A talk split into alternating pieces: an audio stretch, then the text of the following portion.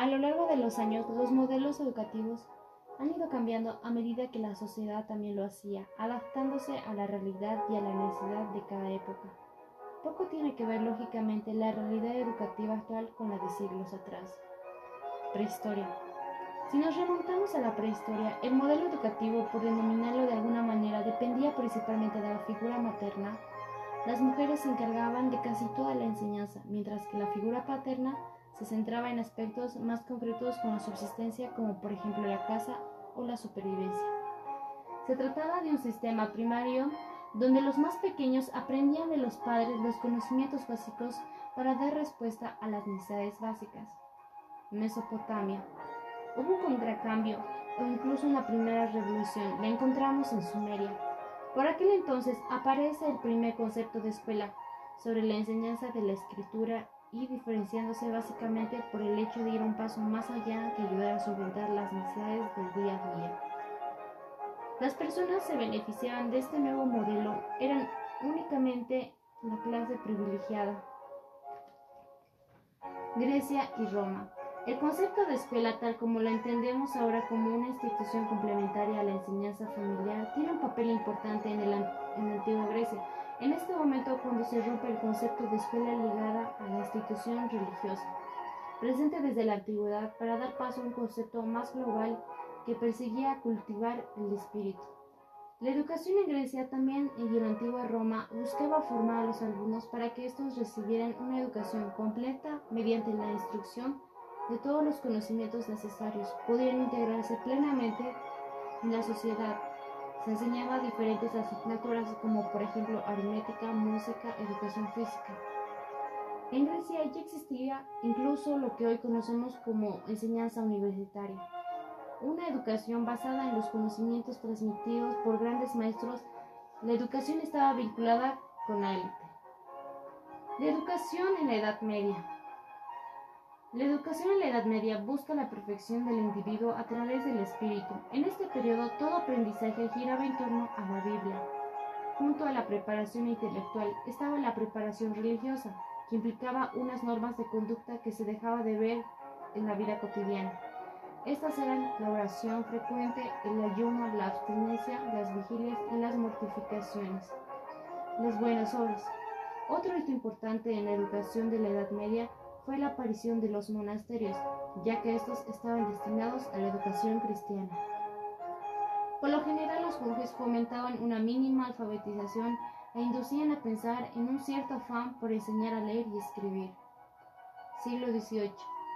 Esta época que inicia Federico Guillermo en 1787 al promulgar un código escolar que quitaba al clero el poder de la educación para concederlo al Ministerio de Educación. Así el Estado pasaba a ser responsable de las escuelas, con un sistema coordinado de escuelas.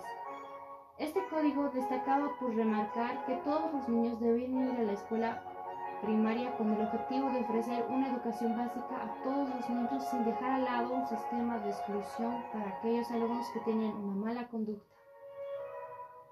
En la actualidad, el periodo actual merece ser destacado dentro de la historia gracias al cambio de la tecnología y las posibilidades que ofrece su integración en las aulas. Tenemos acceso a una educación más personalizada pudiendo atender a las necesidades específicas de cada alumno y adaptando el ritmo de aprendizaje a sus capacidades. El papel del profesor también se ha beneficiado por la entrada de la tecnología en las escuelas, ya que gracias a la posibilidad que ofrece pueden optimizar mejor las rutinas y complementar las lecciones.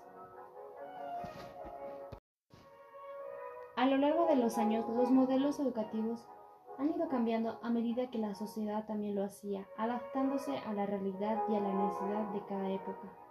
Poco tiene que ver lógicamente la realidad educativa actual con la de siglos atrás. Prehistoria. Si nos remontamos a la prehistoria, el modelo educativo, por denominarlo de alguna manera, dependía principalmente de la figura materna. Las mujeres se encargaban de casi toda la enseñanza, mientras que la figura paterna se centraba en aspectos más concretos con la subsistencia, como por ejemplo la casa o la supervivencia. Se trataba de un sistema primario donde los más pequeños aprendían de los padres los conocimientos básicos para dar respuesta a las necesidades básicas. Mesopotamia. Hubo un contracambio o incluso una primera revolución. La encontramos en Sumeria. Por aquel entonces aparece el primer concepto de escuela sobre la enseñanza de la escritura y diferenciándose básicamente por el hecho de ir un paso más allá que ayudar a solventar las necesidades del día a día.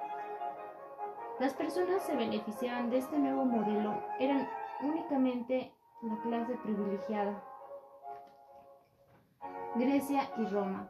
El concepto de escuela, tal como lo entendemos ahora como una institución complementaria a la enseñanza familiar, tiene un papel importante en, el, en la antigua Grecia. En este momento, cuando se rompe el concepto de escuela ligada a la institución religiosa, presente desde la antigüedad, para dar paso a un concepto más global que perseguía cultivar el espíritu. La educación en Grecia, también en la antigua Roma, buscaba formar a los alumnos para que estos recibieran una educación completa mediante la instrucción de todos los conocimientos necesarios, pudieran integrarse plenamente en la sociedad. Se enseñaba diferentes asignaturas como por ejemplo aritmética, música, educación física. En Grecia ya existía incluso lo que hoy conocemos como enseñanza universitaria, una educación basada en los conocimientos transmitidos por grandes maestros. La educación estaba vinculada con la élite. La educación en la Edad Media. La educación en la Edad Media busca la perfección del individuo a través del espíritu. En este periodo todo aprendizaje giraba en torno a la Biblia. Junto a la preparación intelectual estaba la preparación religiosa, que implicaba unas normas de conducta que se dejaba de ver en la vida cotidiana. Estas eran la oración frecuente, el ayuno, la abstinencia, las vigilias y las mortificaciones. Las buenas obras. Otro hito importante en la educación de la Edad Media fue la aparición de los monasterios, ya que estos estaban destinados a la educación cristiana. Por lo general los monjes fomentaban una mínima alfabetización e inducían a pensar en un cierto afán por enseñar a leer y escribir. Siglo XVIII. Esta época que inicia Federico Guillermo en 1787 al promulgar un código escolar que quitaba al clero el poder de la educación para concederlo al Ministerio de Educación. Así el Estado pasaba a ser responsable de las escuelas, con un sistema coordinado de escuelas. Este código destacaba por remarcar que todos los niños debían ir a la escuela primaria con el objetivo de ofrecer una educación básica a todos los niños sin dejar al lado un sistema de exclusión para aquellos alumnos que tenían una mala conducta. En la actualidad, el periodo actual merece ser destacado dentro de la historia gracias al cambio de la tecnología y las posibilidades que ofrece su integración en las aulas. Tenemos acceso a una educación más personalizada pudiendo atender a las necesidades específicas de cada alumno y adaptando el ritmo de aprendizaje a sus capacidades. El papel del profesor también se ha beneficiado por la entrada de la tecnología en las escuelas, ya que gracias a la posibilidad que ofrece pueden optimizar mejor las rutinas y complementar las lecciones.